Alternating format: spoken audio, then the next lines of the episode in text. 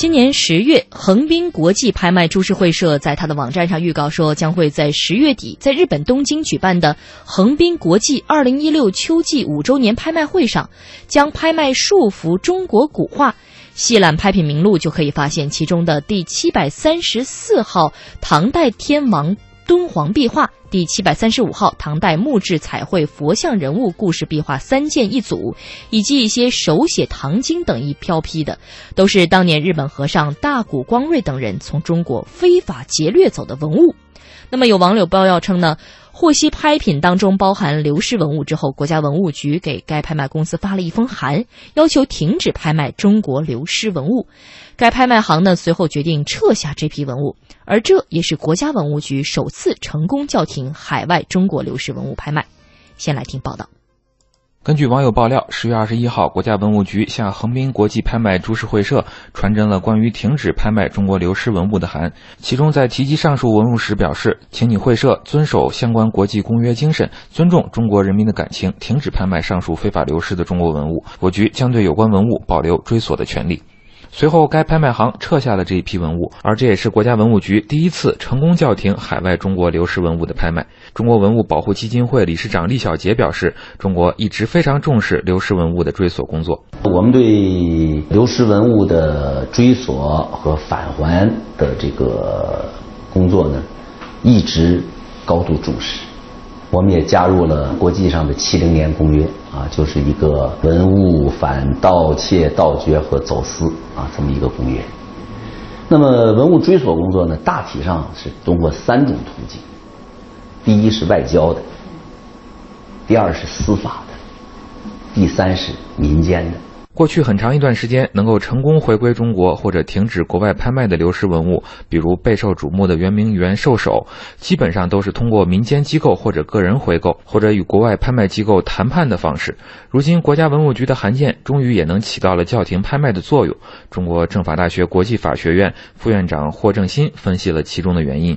可能和整个大的国际环境，也和中国政府和民间这几年积极追索文物取得的。积极成效是有相关的。这几年来，我们说在国际法律层面上，呃，确实也有很多积极的发展，包括专门致力于保护文物免受非法贩运的联合国教科文组织的《一九七年公约》，已经成功的制定了操作指南，使它的操作性更强。包括呢，这个国际社会也在不同的场合，呃，制定了一些要求。阻止这个文物非法贩运、促进文物返还原属国的一些国际法律文件，包括二零一五年，呃，教科文组织还通过了一个关于呃这个最新的博物馆的倡议，也是希望全球各国的博物馆在收集文物的时候呢，更加注意调查文物的来源。所以整体来看，这些年来，我觉得国际法律环境和舆论环境都在取得了不小的这个积极发展。这我想也是这个这次能够成功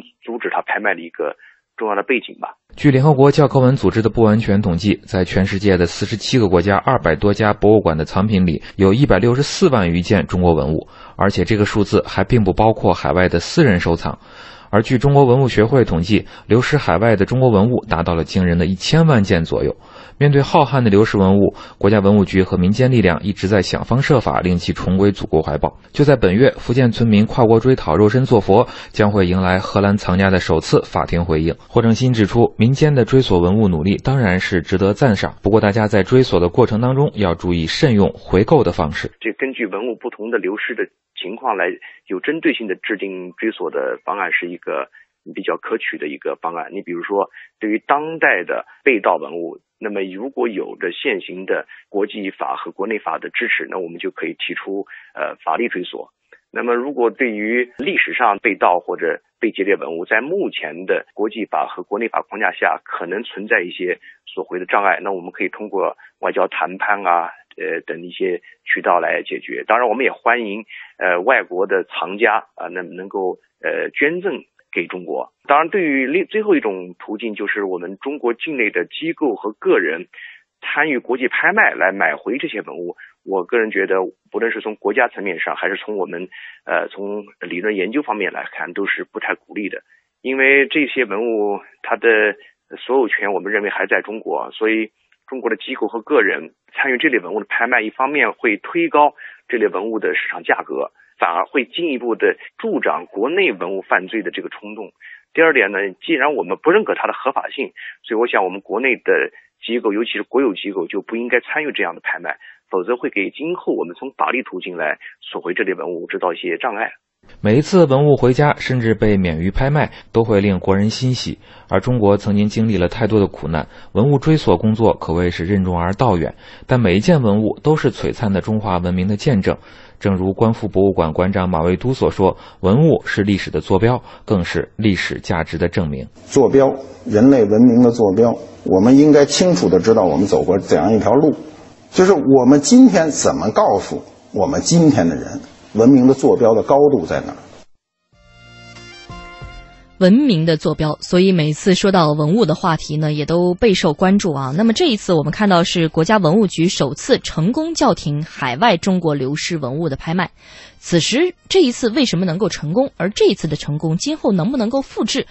这是我这个时候最想问的问题。两位怎么想呢？呃，这样一个案例的话，复制起来可能有一定的难度，因为在过去的我们看的话，很多还是通过商业的手段来回回购的方式。嗯，你看我采访过中坤集团的董事长黄怒波，哎，他给我讲过一个案例，在二零一三年的时候，当时在挪威的博物馆发现了几个呃圆明园的这个石柱。啊，石柱，然后呢，他就跟他商量怎么能够把它呃还返还给我们。最后什么办法呢？就是给人捐了呃一百一百六十万美金啊，大概一千万人民币吧。嗯啊，通过这种捐赠的方式，变相的回对人家把这个石柱就还给我们了啊。所以在二零一四年就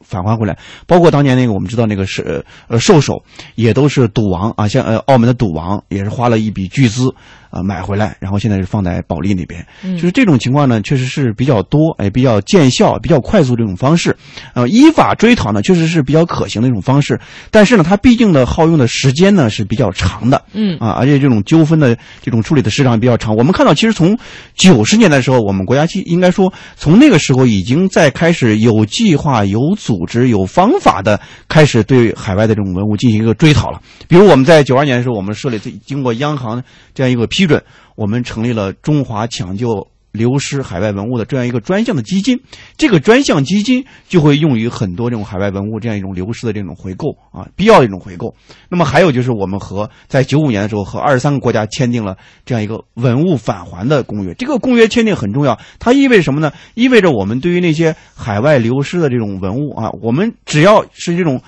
完全可以去依法这种追索，而且这个时间是多长呢？五十年。我们在五十年里面都可以对它进行一个依法这样一个呃追偿。我们外交的手段和法律这种依法追讨这种手段的话，它应该说也是一种比较常见的一种方式。但是相比较而言，它的时间和周期都会比较长一些。嗯，所以这一轮的这个成功案例呢，大家恐怕也会各有各的想法吧。嗯，九霄老师，对，我我记得我们大概几年前做过很多这个文物追索的这个节目啊，呃，当时就发现了一个特别大的一个趋势，就是，呃，或者叫一个比较怪的一个现象啊，那些。呃，非常热衷于去追索文物的人，其实常有其他的一个目的啊。我我对我不愿意多说啊，因为大概了解这个行当的人是知道的。嗯，所以我相对来说，呃，可能这种民间的出资啊，或者说爱国商人的出资呢，像张毅说的，也许很很快啊，马上就能见到效果，马上就把它买回来。比如说何鸿燊，他能够去把那些兽首买回来。但是，其实兽首本身的文物价值和有可能给文物犯罪带来的不当的示范作用，呃，这这这种负面作用呢，也许更大一些。呃，另外一方面，我倒觉得，呃，随着中国的本身国际地位或者国际实力的一个增强呢，我们更应该学会利用规则，特别是国际法的规则，去合法的去追索那些流失多年的一个文物啊，呃。这个过程中，也许是个很漫长的过程。比如说那个福建漳州那个肉身做佛那个事儿，嗯，呃，一开始的时候，荷兰当地的一个法院大概让他们给的这个押金是一个庞大的一个押金，好像是几百万。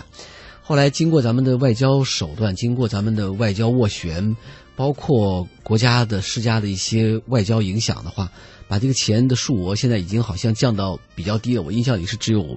一二十万吧，但是即便这个钱，其实村民也不愿意出，因为在他们的心里面，这个文物就是他们自己的东西，嗯，是他的这个这个是他的这个祖宗留下的东西，怎么能随便就让外国人拿走呢？所以，呃，文物追索这事儿吧，它有的时候可能跟民族的感情有关系，可能跟文物流失的这种这种历史背景、历史背景有关系。但是，呃，如果需要有一种更加规范的，或者说是有更加可持续的方式的话。我还是希望咱们有更多的懂得国际法、熟悉国际法、能够更加娴熟的运用国际规则的人，去做一个更加长久的、功德无量的事情。嗯，因为毕竟咱们国家现在流失到海外的文物是一个千万件以上的一个数量级啊。嗯，如果一件一件的买回来。我觉得是极其不现实的。对，如果仅仅是靠民间的这个追索，也是不可能完成的。那么剩下来能够实现大批量的、有计划的，而且是可持续的，慢慢的能够回的，能够这个回流，恐怕用一种更长久的法律和法规上的这种。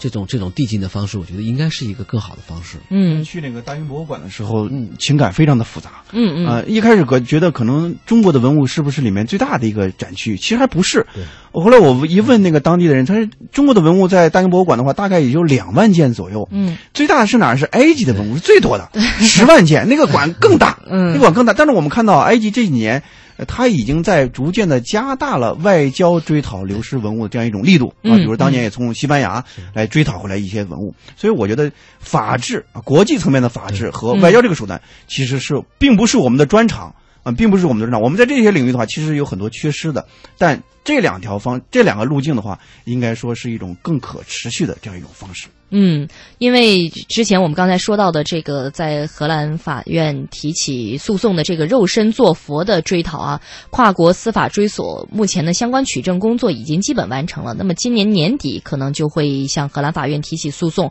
那么到那个时候呢，这一轮可能又是一个民间追讨的一个新的案例。不过像这样呢，由民间追讨，或者说我们刚才之前说到的。呃，很多很多的回购案例，看来呢，这一轮的案例为什么大家讨论这么多？恐怕还是希望由国家层面、外交手段或者是国际法的层面，能够给大家带来纹路追索的更多的信心和希望吧。